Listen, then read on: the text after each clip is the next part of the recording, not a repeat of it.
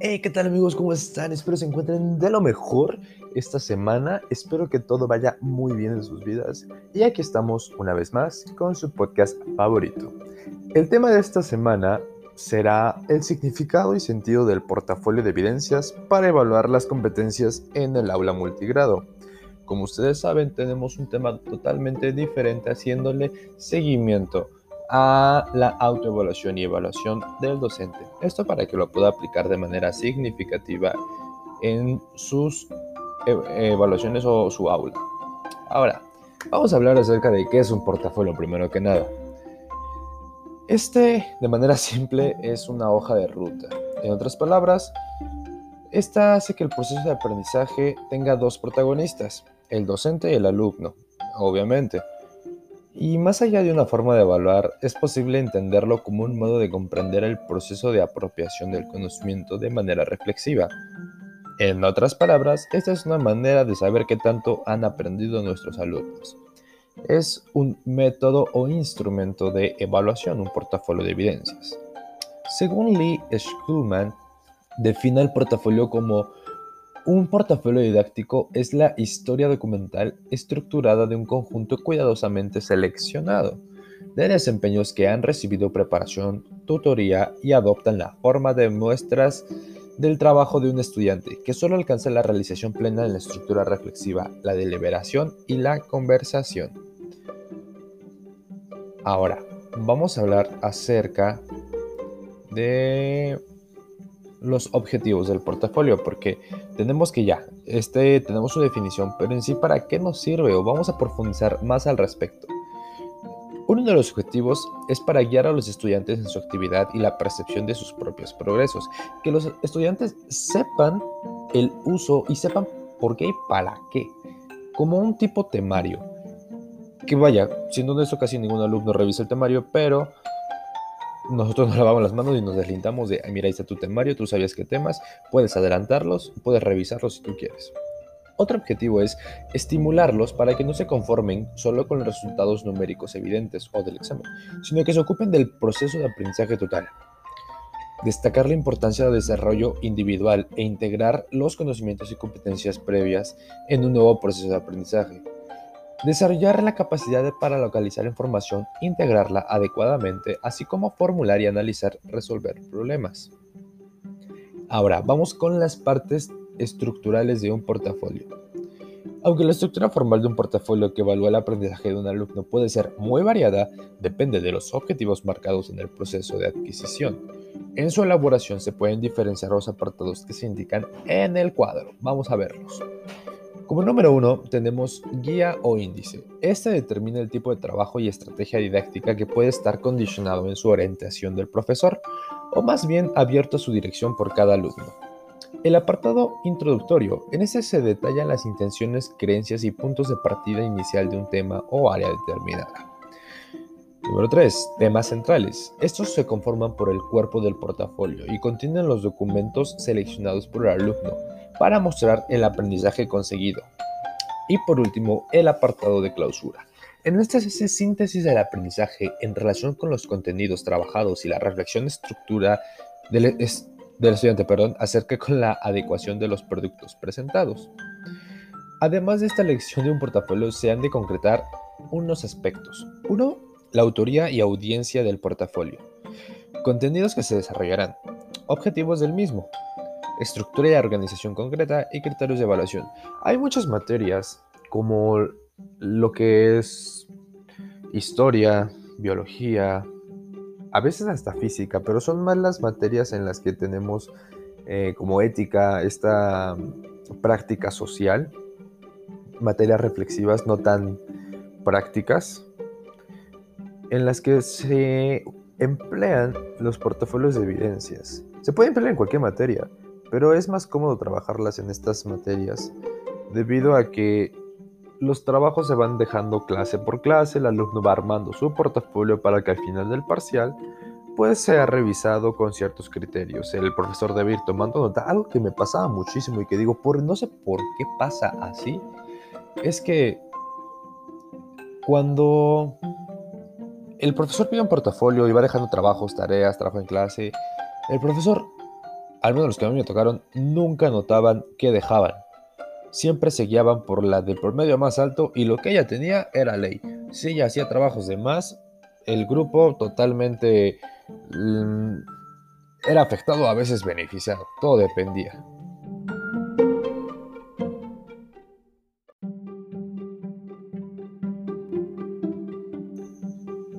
Regresamos de una parada técnica, una disculpa, tuvimos unos problemas por ahí con el internet y se nos fue, pero bueno, aquí estamos de vuelta. Hablaremos acerca de la estructura del contenido de un portafolio.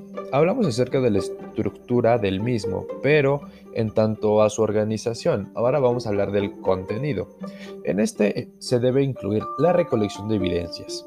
Se deben seleccionar las mismas, reflexionar sobre las evidencias y publicación del portafolio. Esto es lo que se debe hacer antes de entregar el portafolio. Esto va a variar y va a ser muy subjetivo dependiendo a la materia, el profesor, la escuela, la comunidad en donde estés estudiando, donde vayas a aplicarlo. Entonces, tal vez los documentos nos muestran como ciertas reglas o características que comparten, sin embargo, no son aplicables para toda la República, todas las escuelas, todos los alumnos. Esto es muy subjetivo. Recuerda siempre tomar lo más importante de, de, los, de las teorías y aplicar solamente lo que puedas hacer, lo real. Hablaremos ahora del diseño. Es necesario, es necesario que este acuerdo sobre las actividades de evaluación se debe explicar la técnica del portafolio y los contenidos que deberá contener. Eso no muy este, repetitivo. Entre los cuales son las valoraciones, producciones, organizaciones, material y criterios de evaluación. Ahora, la evaluación de este instrumento tiene cuatro fines claros. Número uno, formación. Brindar la retroalimentación al alumno docente. Muy simple. La promoción. Esta consiste en determinar el grado de desarrollo de las competencias. Número 3. Certificación. Estas son una serie de pruebas que se aplican a los estudiantes con el fin de determinar si poseen las competencias. Y número 4. Mejorar la docencia.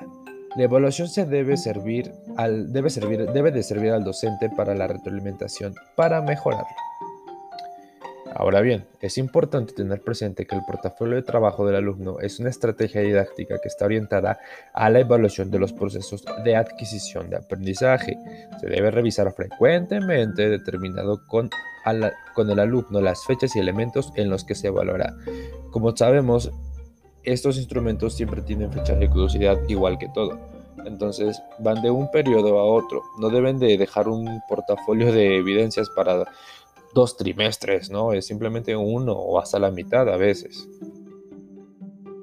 Una evaluación inicial que tenga relación con la organización del trabajo en el portafolio de trabajo puede ayudar a que el alumno comprenda aspectos que se deben incluir y manejar. Lo que les decía es como cuando los alumnos les dan el temario, que casi nadie lo hace, muy pocos son los que realmente lo hacen, se fijan cuáles son las materias que van a llevar a lo largo de la, del curso escolar, o a veces de la carrera, y de esta manera ellos se adelantan, algunos, no todos, claro, se adelantan para ir un pie adelante que sus compañeros. O cuando el profesor pregunte de un tema, ellos digan, yo tengo la respuesta, yo tengo una idea, yo puedo opinar, y así. Ahora, el profesor debe dar ejemplos y explicaciones al, procedimiento utilizado en la evaluación parcial. Se recomienda que el profesor tenga un portafolio a modo de ejemplo. Esto es muy, evidente. Pues, no puedes enseñar a los alumnos algo que tú no hayas hecho. Los elementos a evaluar inicialmente deben ser aspectos generales de organización y presentación. Aquí tenemos la tercera fase de la evaluación del portafolio y este se refiere a una evaluación global. Esta evaluación es centrada en aspectos que integran al portafolio y el alumno debe ser consciente de que la evaluación permitirá su trabajo y hacer juicios generales de las partes del portafolio. De igual manera, eso permite al alumno mejorar su trabajo y presentar así su trabajo con otros alumnos, padres de familia u otros profesores en avance o progreso. La revisión por parte de los alumnos les permite establecer las relaciones generales entre las distintas secciones o contenidos del mismo. Permite hacer una retroalimentación directa a sus trabajos. Ahora bien, a modo de conclusión o por consiguiente, como siempre ponemos en los documentos para sonar un poco más formales. Cerraremos con las ventajas y desventajas de ese instrumento. Una ventaja. Ofrece una amplia, una oh, ofrece información amplia sobre el proceso de aprendizaje. O sea que nos va a ayudar en tanto a contenido para mejorar el aprendizaje de los alumnos. Una desventaja, esta conlleva un alto grado de disciplina y responsabilidad por parte del alumno. Tenemos que asesorarnos que al menos la mayoría de nuestros alumnos tengan ese sentido de responsabilidad. Yo recuerdo muy bien un documento, bueno, les voy a platicar una historia muy breve. Cuando yo iba en sexto de primaria, yo estaba en una escuela pública. Eh, como ustedes saben, mi comunidad, mi pueblo es Ixmiquilpan Hidalgo. Y como proyecto de sexto grado, casi al final, ya para salir, te piden un directorio en el cual pongas la historia de tu municipio, desde los presidentes, eh, lugares turísticos, comida, tradiciones, costumbres, muchas cosas. Entonces lo que hizo la maestra es hacer un trabajo en grupo. Nos dividieron en equipos y cada equipo estaba encargado de investigar qué si los presidentes, las fechas, otro usos y costumbres, otro tradiciones, otro vestimenta, otro comida típica, otro atracciones turísticas y los que saben, al menos de donde se Xmiquilpan, tenemos la gran bendición de estar rodeado de aguas termales, entonces hay muchos balnearios.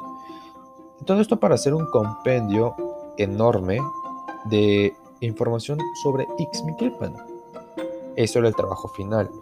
Y la maestra lo iba a evaluar de manera individual. Le íbamos a sacar copias, engargolarlo y colorearlo. Entonces, yo, yo, yo, en mi equipo no hice nada.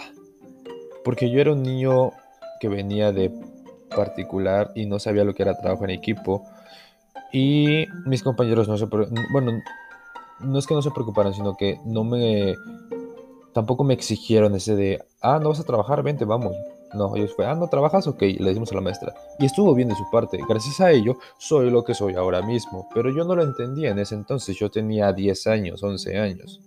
Ya tenía noción de lo que era un trabajo, pero Repito, por lo mismo de las escuelas particulares, que no estoy en contra de ellas, las apoyo muchísimo, sin embargo, considero que sí hacen un rezago educativo a veces en las eh, actitudes intrapersonales, interpersonales de los alumnos. Entonces, vaya, resumiendo la historia, yo reprobé ese trabajo porque no, no hice nada, sin embargo, siento yo que no tenía la disciplina ni la responsabilidad para hacerlo. Y vaya, es comparando, tal vez un portafolio de evidencias podemos, no es lo mismo que ese trabajo, sin embargo, pues, pueden ser similares. Otra ventaja, coherente con el modelo de formación educativa. Desventaja, el empleo excesivo de tiempo si no se selecciona bien los núcleos del aprendizaje, eso es muy cierto. Ventaja, proyecta la diversidad de los aprendizajes y las fuentes por las que se ha transitado. Desventaja, falta de seguridad al principio. Ventaja, Autonomía del estudiante, pensamiento crítico y reflexivo, eso sí, tienen total libertad creativa para realizarlo. Desventaja, dificultad de los docentes para integrarlo en el proceso de enseñanza-aprendizaje. A pesar de que esto viene como sugerencia de un modelo, de un instrumento de evaluación que los docentes pueden ocupar, es cierto que llega a tener ciertas complicaciones cuando tienes que revisar 40, 40 de estos y que todos son diferentes. En cuestión de tiempo sí viene a ser un problema, sin embargo, esa es nuestra labor como docente y hay que poner nuestra magia para realizarlo. Y esto ha sido todo por el episodio de la semana. Espero que les haya gustado. Espero que esta información les sea de su agrado y que les ayude en sus carreras, en sus vidas, con sus alumnos. Saben que aquí estamos abiertos a cualquier radio escucha que nos esté sintonizando en cualquier parte del mundo. Así que Espero que se encuentren muy bien. Les mando un abrazo. Ya pronto regresaremos a clases virtuales. Lo que me pone a pensar si será eso el fin de este podcast, la verdad no lo sé. Aún estaremos en Vemos.